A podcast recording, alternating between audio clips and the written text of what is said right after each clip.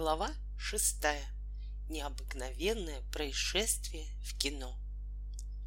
Торжествующий Хатабыч поволок Вольку по лестнице на второй этаж. В фойе. Около самого входа в зрительный зал томился Женя Богорат, предмет всеобщей зависти учеников шестого класса Б. Этот баловень судьбы приходился родным племянником старшему администратору кинотеатра «Сатурн», поэтому его пропускали на вечерние сеансы. Ему бы по этому случаю жить да радоваться, а он, представьте себе, невыносимо страдал. Он страдал от одиночества. Ему до зарезу нужен был собеседник, с которым он мог бы обсудить поразительное поведение Вольки Костылькова на сегодняшних экзаменах по географии. И как назло, ни одного знакомого. Тогда он решил сойти вниз. А вот там кого-нибудь пошлет ему судьба. На лестничной площадке его чуть не сшиб с ног старик в канатье и расшитых софьяновых туфлях, который тащил за руку, кого бы вы думали? Самого Вольку Костылькова.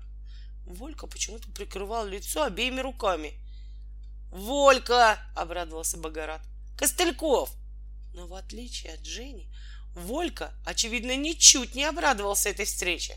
Больше того, он сделал вид, будто не узнал своего лучшего приятеля и метнулся в самую гущу толпы, слушавшей оркестр.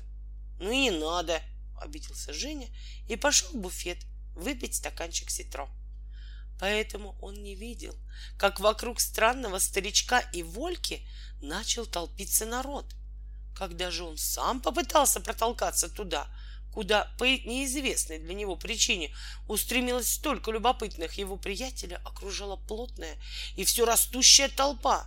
Громыхая откидными сиденьями, люди покидали кресла перед эстрадой. Вскоре оркестр играл уже перед пустыми креслами. «Что случилось?» — тщетно спрашивал Женя, отчаянно орудуя руками. «Если несчастный случай, так я могу отсюда по телефону позвонить. У меня здесь дядя, старший администратор. В чем дело?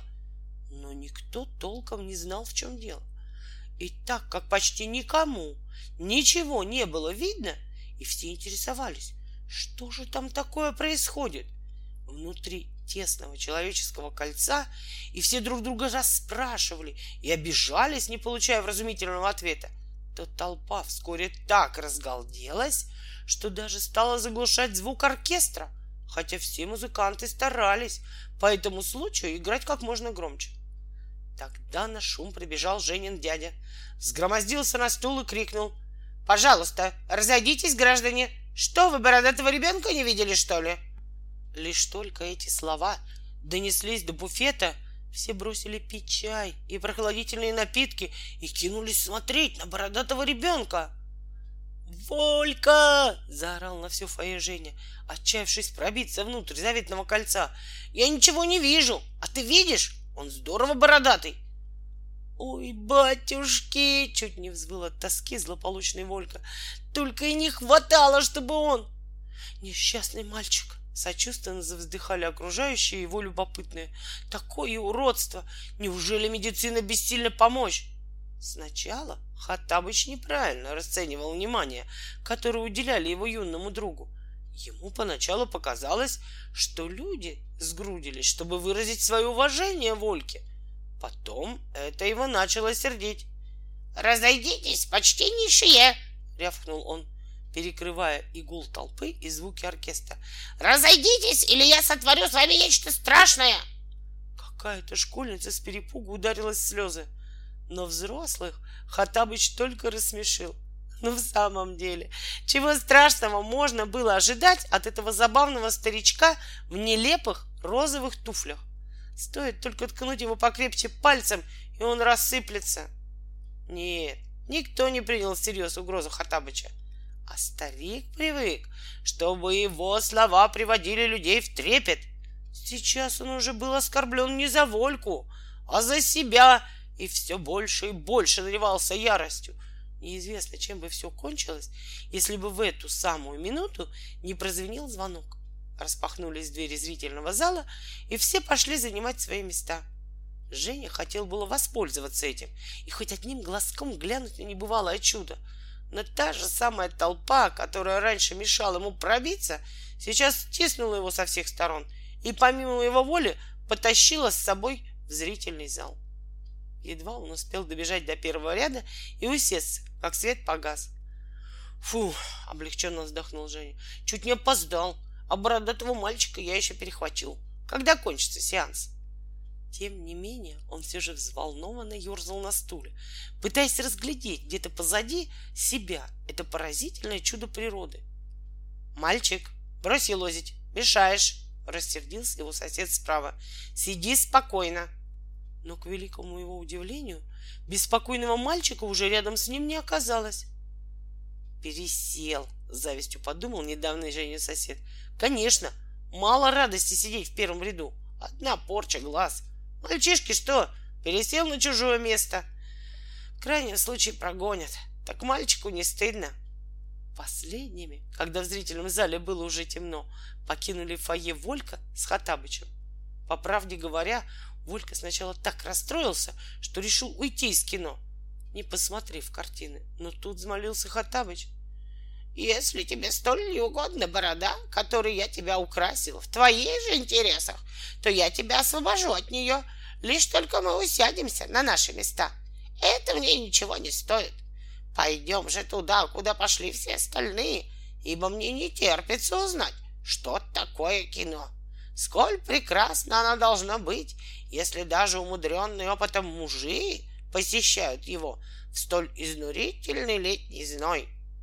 И действительно, только они уселись на свободные места в шестом ряду, как Хатабыч щелкнул пальцами левой руки.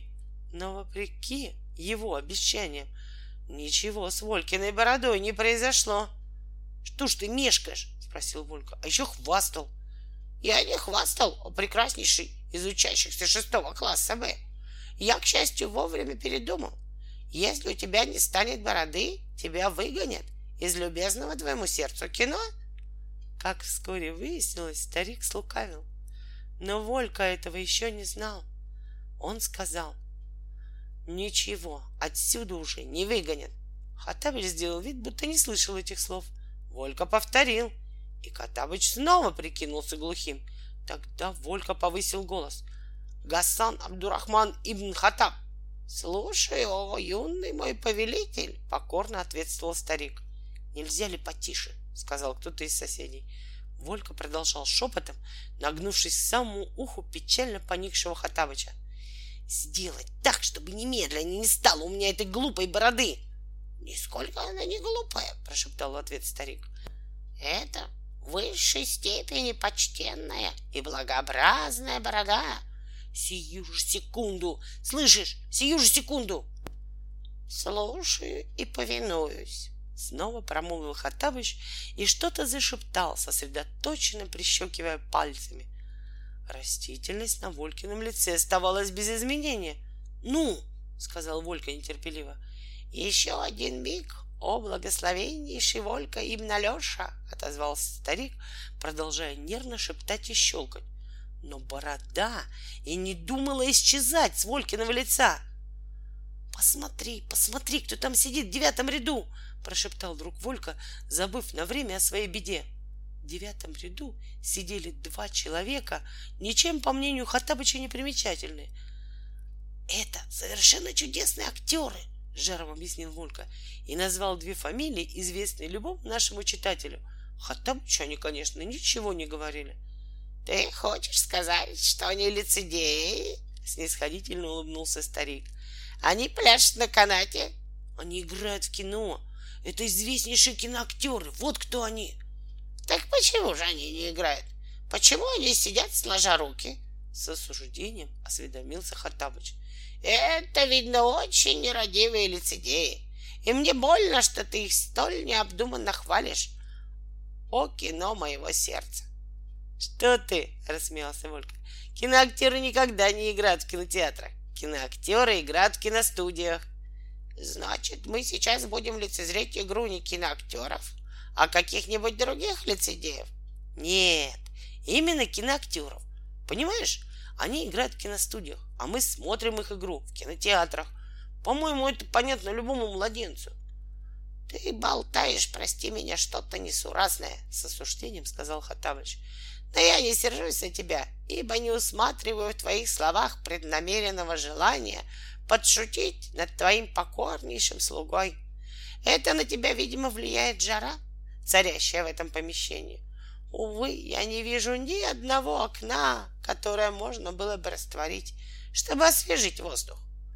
Волька понял, что за те несколько минут, которые остались до начала сеанса, ему никак не растолковать старику, в чем сущность работы киноактеров, и решил отложить объяснение на потом, тем более, что он вспомнил об обрушившейся на него напасти. Хаттамыч, миленький, ну что тебе стоит? Ну, постарайся скорее. Старик тяжело вздохнул, вырвал из своей бороды один волос, другой, третий, затем в сердцах выдернул из нее сразу целый клок и стал с ожесточением рвать их на мелкие части, что-то сосредоточенно приговаривая и не спуская глаз с Вольки. Растительность, напышущей здоровьем физиономии его юного друга, не только не исчезла, она даже не шелохнулась. Тогда Хаттабыч принялся щелкать пальцами в самых различных сочетаниях, то отдельными пальцами, то всей пятерней правой руки, то левой, то сразу пальцами обеих рук, то раз пальцами правой руки и два раза левой, то наоборот, но все было напрасно. И тогда Хаттабыч вдруг принялся с треском раздирать свои одежды. Ты что, с ума сошел? Испугался Волька. Ты это что делаешь? «О, горе мне!» — прошептал в ответ Хаттабыч и стал царапать себе лицо. «О, горе мне! Тысячелетия, проведенные в проклятом сосуде, увы, дали себя знать. Отсутствие практики губительно отразилось на моей специальности. Прости меня, о юный мой спаситель, но я ничего не могу поделать с твоей бородой. О горе, горе мне, бедному Джину, Гасану Абдурахману ибн Хатабу. Что ты там такое шепчешь? Спросил Волька. Шепчи отчетливей. Я ничего не могу разобрать. И Хаттабыч отвечал ему, тщательно раздирая на себе одежды. О, драгоценнейший из отроков, о, приятнейший из приятных, не обрушивай на меня свой справедливый гнев. Я не могу избавить тебя от бороды. Я позабыл, как это делается. Имейте совесть, граждане, зашипели на них соседи. Успейте наговориться дома, ведь вы мешаете. Неужели обращаться к билетеру? Позор, позор на мою старую голову, еле слышно заскулил теперь Хатабыч. Забыть такое простое волшебство, и кто забыл? Я, Гасан Абдурахман Ибн Хатаб, могущественный из джинов, я тот самый Гасан Абдурахман Ибн Хатаб, с которым двадцать лет ничего не мог поделать сам Сулейман Ибн Дауд, мир с ними обоими. Не хнычь, прошептал Волька, не скрывая своего презрения. Скажи по-человечески, надолго ты меня наградил этой бородой? О, нет, успокойся, мой добрый повелитель, отвечал старик. К счастью, я колдовал тебя малым колдовством. Завтра к этому времени лицо у тебя снова станет гладким, как у новорожденного. А может быть, мне еще раньше удастся припомнить, как расколдовывается малое колдовство. Как раз к этому времени на экране кончились многочисленные надписи, которыми обычно начинается всякая картина.